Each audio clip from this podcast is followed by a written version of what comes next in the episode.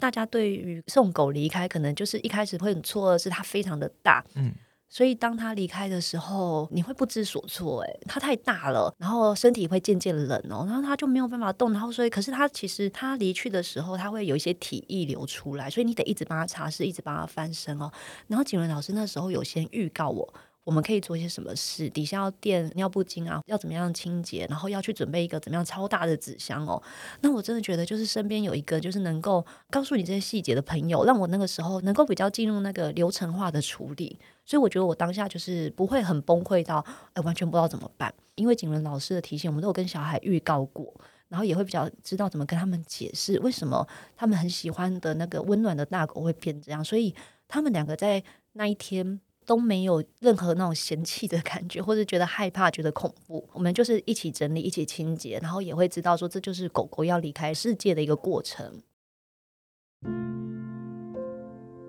欢迎收听《迷成品 Podcast》，今天读什么？在每一集节目里，我们精选一本书，邀请来宾深度分享，聊聊这本书带给我们的阅读趣味、启发与思索。大家好，我是承轩。在同伴动物系列的节目里呢，我们谈过猫咪的行为、饲主的责任、兽医工作的现场，还有流浪动物的政策。今天这集很特别哦，我们要透过一本绘本一起学习如何说再见。今天要读的绘本叫做《一只狗的遗嘱》。这本书呢是诺贝尔文学奖得主尤金·欧尼尔的作品，他透过一只狗的视角，传达动物离世前想要对人类说的话。我相信，不管你有没有饲养宠物的经验，在成长过程中或多或少都曾经经历过离别的感伤。当下一次告别来临时，我们可以透过阅读学到什么呢？今天要与我们分享故事的是同样热爱动物、热爱绘本的文字工作者陈淑婷老师。老师你好，你好。在今天的最一开始，我想跟大家说一下，其实《一只狗的遗嘱》这本绘本呢，它也不是新书了，它过去曾经发行过，但是今年呢，找了李景文老师重新绘制插图，然后再一次的出版上市。其实一分享，大家就看到这些图片，非常的暖心，也很感动。我知道舒婷老师你自己家里有两个孩子，然后养了三只猫，然后有一只狗，你经常和大家分享亲子教养、动物陪伴的故事。一开始想跟你聊一聊，你这一次看到这个新版本的故事的时候，你自己最喜欢的部分，或者是你留意到的细节有哪些，可以跟听众朋友分享？我最喜欢李景伦老师哦，在画到这只主要说话者的狗的时候，他都是用白色，其实你是看不到那个狗的表情，或是看不到太多细节的。那我觉得这可以让阅读者把自己的狗带入，就是不管你的狗是大是小啊，然后是什么颜色啊，是怎么样的长相，因为这个纯白的没有特殊形象的这个图画哦，就是你就会觉得啊，它就是在讲我的狗，现在就是我的狗在说话。可是当他到了下一个狗的时候，就其实这只狗它在离去的时候，它在准备离去的时候，它是很希望它的主人不要因为它的离去太伤心就不养狗，嗯，所以他很希望他的新主人还能够再养新的狗。但是他在谈到这只新的狗可能会有的一些表现的时候，是非常具体化、形象化的，你就会完全感觉到就是一只新来的狗它的生命力。哦，它可能很活泼，它可能也会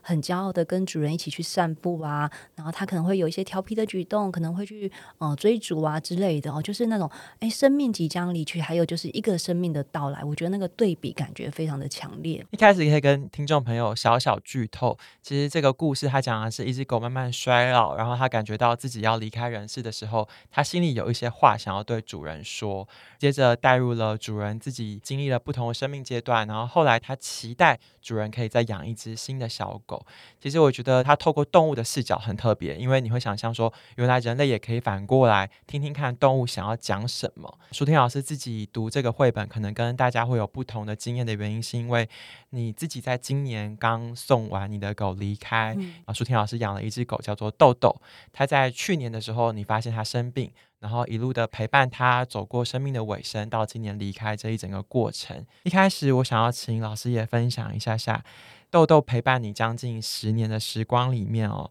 你自己从豆豆这只狗狗身上学到最多的是什么？以及你看这本绘本的时候，你从绘本里又学到了什么？因为豆豆大概陪我十年哦，就是从我三十岁走到四十岁。那其实，在这十年对我来讲，我自己人生也经历很大的转折哦。就是我从一个有固定工作的人，变成一个文字接案的人啊，就是接案工作者，然后也变两个小孩的妈妈。那我觉得跟狗在相处的过程哦，狗都会一直提醒我，就是要及时行乐，嗯，就是现在该玩，现在该去散步了，现在要吃这个好吃的东西，东西上桌了，不用拍照，因为你可能顾着拍照，然后调角度就被它吃掉了，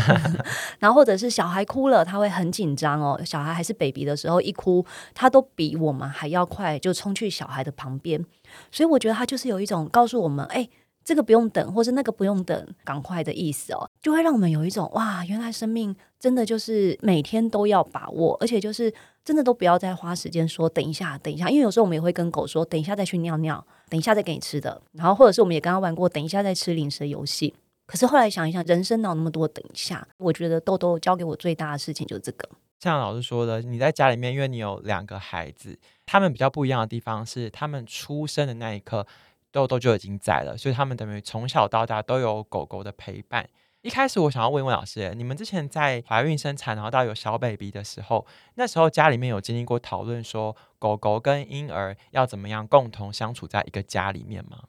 没有诶、因为我们是先养狗，因为医生其实那时候觉得我们是不孕的，然后我们就想说啊，那就养一只狗好了，因为我们也不想再去做人工生殖。那没想到养了狗，它狗会让你的生活很健康、很放松哦。结果竟然很意外的怀孕，所以就完全不会想到说这是一个必须抉择的事。因为我一直觉得这好像是狗狗把小孩带来，就是可能它先来我们的家庭，然后判断这个家庭是可以养小孩的，所以它再把小孩带来我们家。这个故事跟大家想的不太一样诶，它等于是另一个缘分。因为我两胎两个孩子都是在家里居家生产哦，所以他们就是真的是一出生的那一刻，诶，狗就在旁边，而且就是第一晚哦，狗就是围在他们身边睡觉，就很像一个天然的那个 保护层的感觉哦。然后我都觉得非常非常神奇，因为那时候我家的狗已经很大，大概快二十公斤。然后家人都很紧张，很怕那么大的狗会不会一兴奋就踩到小婴儿啊，或者是挪位置翻身撞到它。可是事实上完全没有过，它就在一个那种刚出生一天的小婴儿旁边，然后就是窝的非常的好。而且就是坐得很直挺挺的，我觉得就是在一种保护的感觉。而且我看你分享过照片，他好像还会跟婴儿一起匍匐前进。对，我真的觉得也是很有趣哦。就是在我儿子开始学爬的时候，他在旁边看一看，就想说现在到底怎样？嗯、所以他就在旁边突然开始自己爬。那或者是像我儿子，他有一些副食品啊、零食掉落的时候，狗狗当然就趴下去直接吃。结果我儿子就是看一看以后，他就。不会像之前当时用手拿起来吃，它就跟着趴下去，用嘴巴直接咬。那总之就是在狗跟孩子的相处上面哦，我就觉得好有趣，也会很感觉到说，其实人类就是很纯粹的生命哦，跟狗狗一样。只是我们很容易把人放在比较高阶的位置，我觉得诶，人比较文明啊，人比较不一样啊，没有。可是我觉得，光是在食物跟睡眠面前，其实人跟狗是完全一模一样的。嗯，就像以前舒婷曾经写过一个文章，叫做《因为养狗，我们学会生活》。其实我觉得《一只狗的遗嘱》这个绘本哦，也是让我们跟动物学习。书里面呢，那个老狗他说了一句话，我觉得很有趣。他说：“狗狗比人聪明。”他们不浪费时间囤积资产，不会烦恼要怎么守住已经拥有的，或是如何得到尚未拥有的，而为此毁了自己的睡眠。其实有养狗的听众朋友，可能常常看到家里的狗就是呼呼大睡，就像你讲的，就会了解，其实把握当下是一件很重要的事情。那讲了豆豆让你学到的东西，跟他一起经历的快乐时光，我觉得比较感伤的就是这样吧，因为动物的寿命通常比人类短暂。所以，如果有养狗狗的话，你一定会经历到离别这个功课。我们来跟听众朋友分享一下，从去年九月你发现豆豆生病的那一刹那，那时候是一个怎么样的情况？刚开始发现它的。后腿的膝盖肿起来有肿瘤，可是那时候真的觉得有时候事情就是这么奇怪哦，就是刚好我们一家三年来都没有确诊，结果竟然就在发现的时候突然一家 轮流的确诊，然后那时候还有隔离，所以我们就这样子七天七天七天，结果竟然就这样几乎过了三分之二个月，那你当然很着急，但你又不能带他去看医生，所以我们就是在解隔离的那天马上带他去动物医院。然后就有发现是脂肪瘤，马上动手术切除。医生就说观察三个月哦，因为看有没有扩散。那接下来三个月其实它都像没事的狗一样哦。然后我们就想啊，那应该就是运气很好。可是我也觉得，你越这么想，有时候就会发生意想不到的事。就是真的三个月整整哦，九月的时候，诶，他就突然不吃早餐哦。可是这对豆豆来讲是不可能的事。所以我们就知道一定是出事了，就马上再回诊哦。结果就是在属西部又出现一颗非常大的肿瘤哦，而且是真的是有点像是一夕之间长大的。因为豆豆他都会进房睡觉哦，所以其实我们每天都会帮他简单的擦澡，就不可能没发现。这次发现之后，就那个面积非常的大，然后他在的位置又很靠近，就是属西部那边，所以他后脚很容易动嘛，那那个伤口就没有办法痊愈哦，他就是会滴血啊，然后伤口的状况也不好，所以后来在做切片就证实说，其实他是恶性的，很快就会继续扩散，然后再照全身的检查，就发现哎，身体其实内脏都会看到一些黑点哦，就是其实已经扩散了。那医生就问我们说，要安宁吗？还是要积极治疗？也可以做化疗？我们就去找。好几家医院做评估，可是就发现说，积极治疗对狗其实很痛苦，因为豆豆非常非常的怕痛。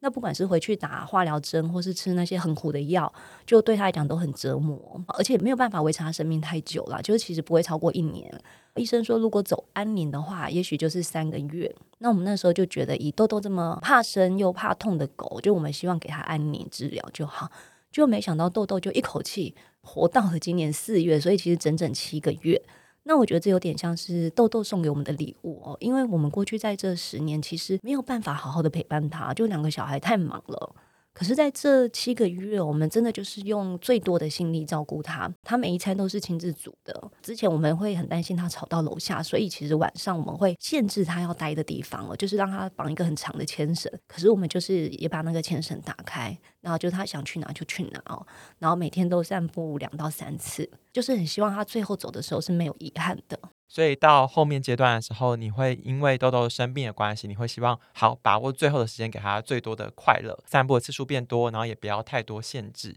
除此之外，你在生活上有因此有什么改变吗？有诶，我就是更不想离开他。嗯，我们之前偶尔还是会排一些可能必须要跟他分开的行程哦。但是这一次，我们就是很希望他可以再重温小时候的感觉，所以我们安排了他都认识的朋友，然后我们就一起去露营，嗯，然后就让他很像小时候那样，可以跟所有的人玩在一起。我觉得比较好玩，就是大家知道他生病了，就开始有朋友陆陆续续的来家里看他，每个来家里看他的朋友就很像一直在办一个临终 party 的感觉。可是因为他待的时间比医生预估的久，所以那个 party 有一种没完没了的感觉。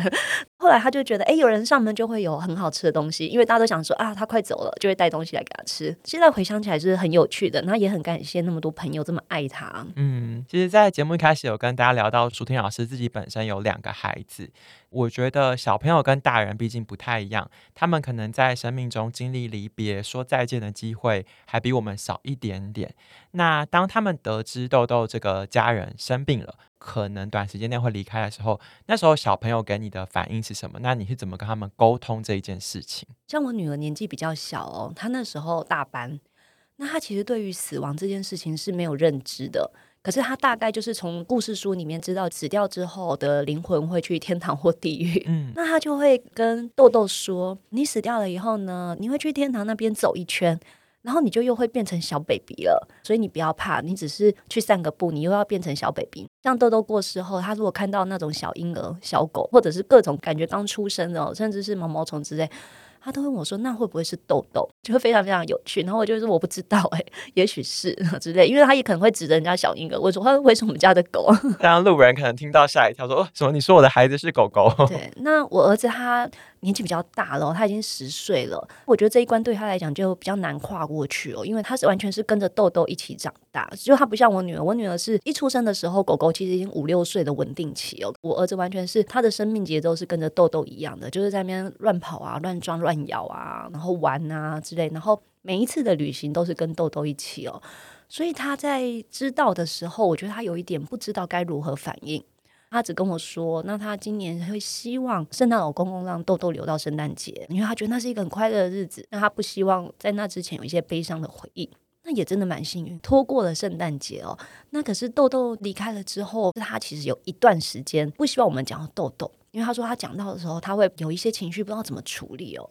那后来是李景伦老师哦，就是这一本书的插画家哦，就帮了我一个忙。他就找我们跟他一起录与动物相爱的练习，其中一个题目就是最好的一天哦。其实那个时候，景伦老师知道豆豆生病的时候，就有寄一本他的练习簿给我们，我们就有开始从十月开始就帮豆豆做一些回忆的记录哦。所以我儿子在跟李景伦老师在讲他对豆豆的一些回忆的时候，我觉得有慢慢的抒发，因为他终于可以跟一个不是家人的人讲他跟狗的回忆。因为他没有办法跟朋友讲，然后也没有办法跟同学讲嘛，大家会觉得没有切身的感受。可是景伦老师会有给他很大的回馈，那我觉得他后来就有好一点。可是他还是很怕看到我哭哦，因为我在家里对于狗的离开哦，我自我疗愈的方法哦，就是整天哭哭啼啼，嗯、真的就是整天哭个不停。那可是我儿子他有时候会叫我不要哭，他说我哭他会想哭，嗯，所以他会希望我忍一下。可是他在前两个礼拜啊，有一次我在哭的时候，他就突然跟我说：“妈妈，你不用哭。”因为狗狗就是只是离开，可是我们记得它，它其实就在。我就觉得它真的好厉害哦，就是说出了非常非常好的话。就是从你分享的故事，我觉得所谓的大人好像真的不用把自己摆在太高的位置。就是我们可以跟小朋友学习，可以跟动物学习，很多这种他们对于生命的感悟，其实是比我们更加敏锐的。然后有时候听他们讲的好像是童言童语，可是其实充满了哲理。这个也是一只狗的遗嘱里面，你听一只狗在讲话，可是你听他讲的每一句话，你都觉得有值得思考的地方。刚才老师你有讲到，就是这一次的绘本的插画家李景文老师，他在画的时候呢，他在书的最后面有附上了三个练习，就是我们要怎么样跟动物相爱，然后好好的说再见。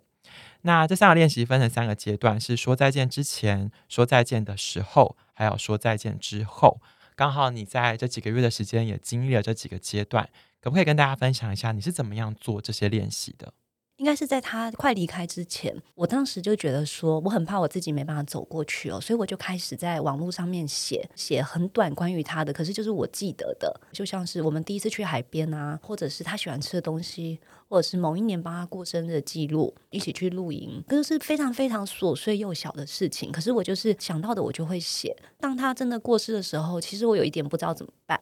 我那那两天就是写了很长的文章哦，去描述他离开的过程。本来想要把这个写作记录关起来哦，可是我后来还是会一直想到他，所以我就又开始写哦。然后可是这个时候写，我就会去想一些他小时候让我觉得很有趣的事情。我就还是希望我未来想到他的时候，是可以记得他健康又强壮的样子，而且都是一些很有趣、很好笑的事。就确实，我们后来慢慢的比较没有那么悲伤的时候，小孩很喜欢看照片，因为我们帮他拍了非常非常多照片哦。Google 相簿非常的人性化，把他的狗的模样也设定成一个人物搜寻哦，所以我们可以点他的头像，然后就可以看到他从小到大的照片。小孩很喜欢做这件事，因为这会让他们可以一直记得他。那我自己也非常喜欢这件事。所以我们现在其实讲的时候，常常会说一些呃，印象中就是他曾经做过的好玩的事情。嗯，很多时候知道毛小孩生病的状况可能是比较突然的，当下可能会有一些些手足无措，然后每个人会采取很多很多不同的方式去应变。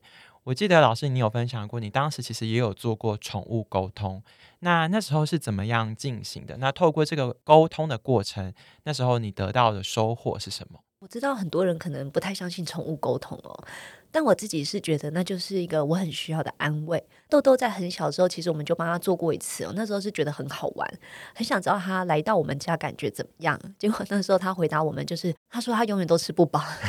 他觉得我们给他的食物很少，然后他觉得他自己很瘦，但其实他是一只被医生要求要做饮食控制的胖狗，所以我们那时候觉得好好笑。后来知道他生病的时候，其实。我一直在想，以他这么热爱生命的狗，他真的愿意安宁吗？所以我们就找了宠物沟通。豆豆就跟我们说，他虽然很想继续活着哦，因为他觉得他的生命太短了，他本来以为可以再长一点的，但是他其实又很怕痛，所以他觉得他想要刚刚好的生活就好了。那他很支持我们的决定，不过他还是希望在那一天之前，他可以多散步。所以，我们后来就马上增加了他散步的次数哦。那我印象比较深的，就是他很担心我，他就会说啊，他比较担心的就是妈妈在照顾小孩的时候，其实有时候情绪可能很疲惫啊，或情绪不好。那他知道说，在这段时间，其实他是我很重要的支撑，他就会担心说，诶，以后没有他要怎么办？所以他就觉得我要加油。那我确实也觉得，确实是这样子哦，因为豆豆对我来讲，真的是一个很强大的精神力量。就是每次很烦恼的时候，我就会去看看它，摸摸它，然后那种大狗的全身都是那种肌肉的感觉，这样讲很不好意思。可是我每次抱它的时候，我就会感觉到那个生命力，然后我就会觉得啊，现在的事都是小事，就是没什么大不了，它就是会过去。嗯，那后来我儿子也有习惯，就是嗯，想要讲心事的时候，就会去把他的耳朵拉开，因为他是垂耳狗，就会把它掀开，然后讲一些故事。总之就是，我觉得豆豆有时候在想，他是不是承受我们一家人很大的情绪，所以生病，我也不知道。但是呢，我觉得这次的宠物沟通确实有让我感觉到他对生命的热爱，还有他对我们一家人的关心。因为毕竟舒婷老师是一个文字工作者，所以就像你说的，你在消化情绪或者是纪念他的时候，你会透过文字记录的方式。像我也不认识豆豆啊，我是透过好多你的文字跟照片，才能够准备这一集，然后跟老师聊一些我们今天想要讨论的绘本跟主题。在看老师文字描述的时候，我记得有一段你写到，就是在火化他的那一天，其实当下你反而看着他的遗体要被送去火化的时候，你的情绪反应没有太大，因为你觉得豆豆好像不会躺在那，因为他们永远都跟你站在同一侧。我觉得这真的是当下一个很特别特别的心情，而且也只有你才可以写出这样的文字，然后有那样子的感受。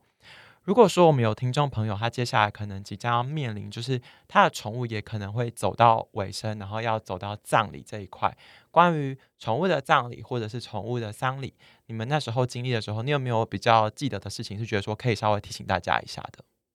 其实我对于豆豆离开的安排哦，也是景伦老师教我的，因为我前面只有送过猫离开，那猫很小。所以猫离开的时候，我觉得没有很难处理哦，就是它就是小小的，然后它会很像睡着，然后我们就送它去个别火化，然后把它带回家。可是大家对于送狗离开，可能就是一开始会很错愕，是它非常的大，嗯。所以当他离开的时候，你会不知所措。哎，他太大了，他完全不动，然后身体会渐渐冷哦，然后他就没有办法动。然后所以，可是他其实他离去的时候，他会有一些体液流出来，所以你得一直帮他擦拭，一直帮他翻身哦。然后景文老师那时候有先预告我。我们可以做一些什么事？底下要垫尿布巾啊，要怎么样清洁？然后要去准备一个怎么样超大的纸箱哦。那我真的觉得，就是身边有一个就是能够告诉你这些细节的朋友，让我那个时候能够比较进入那个流程化的处理。所以我觉得我当下就是不会很崩溃到，哎，完全不知道怎么办。我还记得豆豆走的时候，我刚好跟他是在线上，然后他就一步一步的教我怎么做。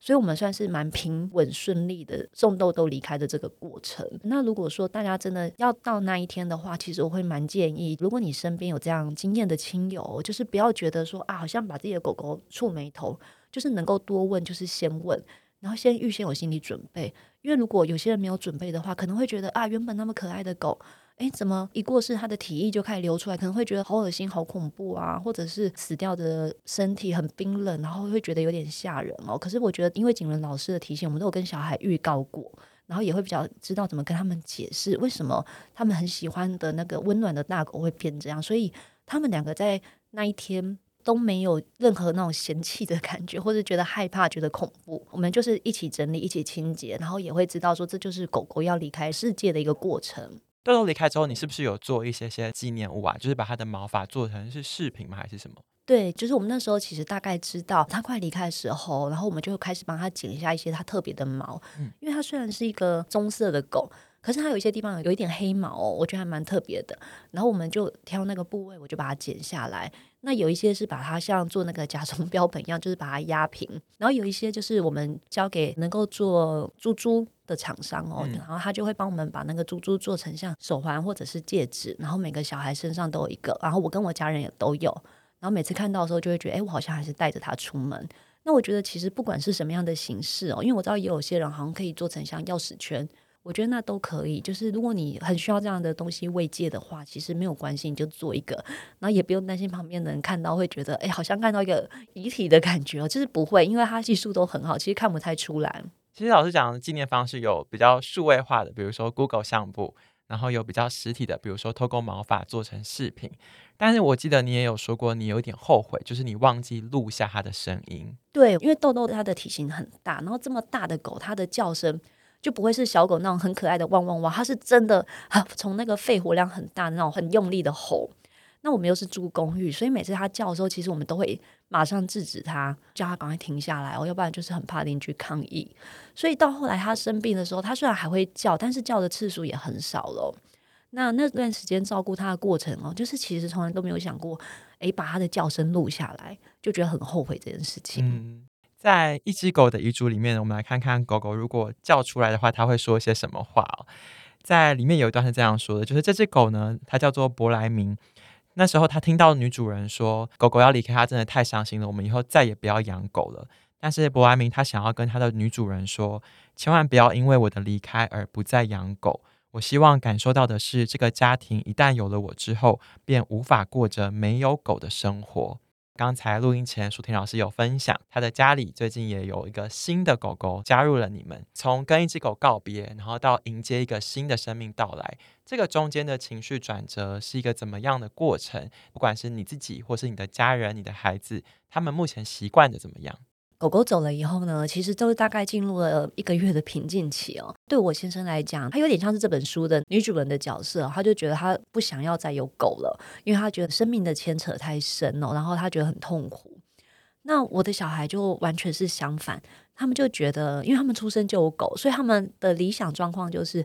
这个世界每个人都会有狗。所以他们觉得那些没有狗的家庭很奇怪。那我们家狗狗走了没多久，他们就马上准备好说：“哎，我们什么时候还会有下一只狗？”真的是立刻的事情哦。他就说什么时候去收容所可以再带一只狗回来了。可我们就会跟他解释说：“啊，还太快，还没有准备好哦。”那我自己心里是很犹豫，就是我一方面觉得啊，就是内心真的很累，然后另外一方面也真的坦白说，就是会有一个感觉，就是原来没有养狗，生活很轻松。你光是不用散步。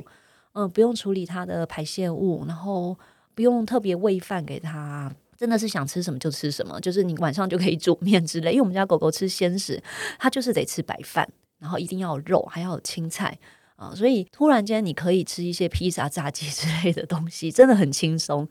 但是我也觉得没有狗就是一个很奇怪的事哦，尤其是我是在家工作，我就觉得我们家变很大。那原本我家的狗会都会躺在我附近哦，所以我有时候脚一伸出来就可以踩踩它，摸摸它的毛。可现在就没有，或者是像我送小孩上学，带小孩出去，然后一回家，以前就是一定有狗迎接，但现在没有。我自己觉得内心就是好像很空的感觉，我就觉得很寂寞。所以我自己是觉得我不排斥在养狗，但我希望是可以在一个很有缘分的状况下遇到。那也真的很神奇哦，就是现在路上很少有流浪狗，对不对？可是有一天我带小孩下楼的时候，就真的遇到了一只。非常老的流浪狗，然后他就有点在路边闲晃。我小孩这辈子还没有看过流浪狗，我们就赶快上楼去拿剩下的饲料给他吃。然后我就带小孩上学，然后我当时我就做了一个决定，就想说好，等到孩子上学，我骑车回家，如果我还看到他，我就要养他。但是他就不见了，我当时其实蛮后悔，我觉得我应该多花个十分钟，然后把他带上楼。所以我跟我先生就有在附近找。但就是找不到，很像一场梦，因为后来也再也没有看到它了。但当时我就知道说，诶，其实我应该是可以再养一只狗，因为我不会觉得说狗不能再来我的生命里哦。那这样子想了以后，就是老天就会给你答案。所以我就在网络上看到一个网友分享哦，就是他在周和收容所的网页上面看到自己七年前第一次散步的时候带出来的狗，叫 BB 讲。然后他就写说，他从来没有想到，就是他七年后再看到脸书志工贴文，竟然又看到那只狗。因为那只狗，它七年前就是非常的可爱的那种乳牛狗，所以他都觉得很快就会送出去哦。但结果没有，就这样一住从七岁住到十四岁哦，等于有七年的时间在众所度过。那我当时看到的时候，我就觉得很震撼，就觉得啊，我的狗只活了十年哦，可是这十年它都非常的健康快乐。结果竟然有一只狗是在七岁的时候，其实也不算年轻了，然后被弃养，然后还就在收容所里面住到了十四岁这个老狗的年纪哦。所以我就开始 哀求我先生让我去看看他，我觉得我们可以养他，我就一直讲一直讲，然后也是哭哭啼啼的跟他说，我每次都用这一招。当初养豆豆我大概也是这种做法哦。那他就是被我讲到没办法，他就只好跟着我去收容所。那一看到后，你就会把它带回家嘛，因为你不可能看到一只狗不把它带回家。那我们就把它带回家，整整暑假两个月，其实就是非常认真的照顾它，因为收容所的环境让它没有做到定点排泄的训练。所以在收容所，他一直在笼子里嘛，那顶多有时候出来散步，所以他就是想尿就尿，想便就便了。所以大概在那段时间，我们家就是有时候一天就是洗三四次浴室，一直用蒸汽拖把在消毒我们家地板哦。那当然就是因为我说要养的，我也不敢说什么，所以我后来就还有陪他睡厕所，睡了两三个礼拜吧，就是希望他学会。但是我们后来现在也是有找到方法，就是。认命的相信他学不会了，因为他就是一只失智的老狗，真的非常非常的老。我们就是去摸索，找出他想要上厕所的一些时间点，带他到厕所，然后其实也越来越成功。那偶尔还是会失败，然后小孩也很厉害哦。小孩第一次目睹他在家里尿尿大便的时候，非常的惊讶。因为以前豆豆完全没有做过这件事情哦，所以他们是很惊吓，就觉得怎么会有狗在家里尿尿跟大便？他们现在都已经处变不惊了，就会说啊尿尿了，或是哎呀大便 这样子哦，然后我们就会去清理。那我觉得小孩非常的厉害哦，因为其实我刚带回来的时候，小孩那时候在学校上学哦，所以他们从学校回来的路上，我就有跟他们讲，家里现在有一只狗，可是不是很可爱的小狗，是一个非常非常老，走路都走不稳。然后又因为失智，所以会在家里绕圈圈，会突然躺下来就睡好几个小时。我们会走过去看他还有没有心跳的这么老的狗，不知道他们的接受度怎么样。结果我两个小孩看到他以后都说他超级无敌可爱的，就说怎么会有这么可爱的狗？我女儿还跟我讲说，如果可以更早一点把这只狗带回来就好了，因为她想这只狗是小宝宝或年轻的时候一定非常非常可爱。所以我就觉得，就是会把狗美丑下评断，真的只有大人诶、欸、才会做这种很无聊的事。或者是觉得你要养就养一只健康的、年轻力壮的狗啊，或者很可爱的小狗，你干嘛去养一只老狗？可是对于小孩来讲不是诶、狗就是狗，他们就是接受一只狗，然后进入这个家庭，不管这只狗的年纪、长相啊，或者是走路走不稳，一直跌倒，我真的他就在家里会一直跌倒，蹦蹦蹦的哦。小孩现在已经知道，就去把它扶起来，我也会知道上厕所时间到了，他该进去厕所了之类。所以我觉得小孩真的是教我很多怎么跟动物相处的方式。今天一整集这样听下来，从一开始豆豆小时候活蹦乱跳。然后到后来，他经历生病，然后离开，然后再养了一只新的狗。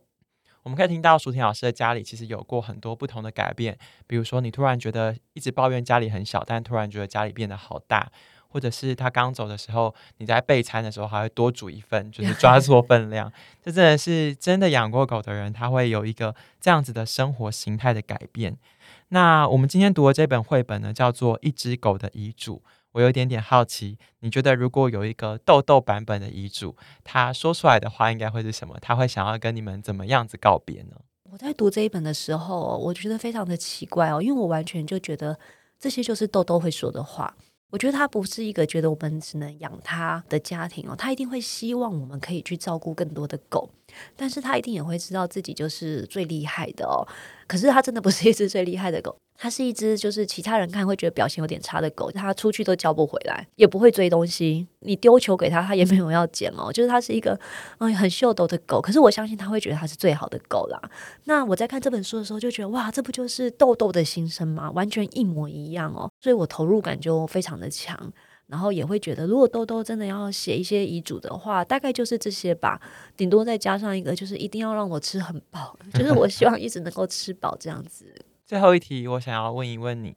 如果我们有听众朋友听到这，说不定大家听到这节过程中也是一把鼻涕一把眼泪了。但是大家听到最后，如果他即将要面临动物的离别，要跟他们说再见，作为一个已经有跟狗狗说过再见的经验的人，你有没有哪一些话是想要跟这样子的听众朋友分享的？我觉得就是要一直跟你的狗说你有多爱它，就是不要觉得狗听不懂。我们就是真的每天都说，然后睡前都说，因为我们不知道它哪一次会在睡觉的过程离开哦，所以我们就是一直跟他讲，无时无刻都在跟他说，我们真的最爱他哦。但是我们呢，同时也会告诉他说，诶，我们是做好准备要迎接下一只狗的。那如果他愿意，他当然还可以再来我们家，可是他也可以去做别种生活试试看哦。说不定他很想要当一只鸟啊，当一只猫，或者是试试看当一个人，可是这都没有关系哦。可是就是，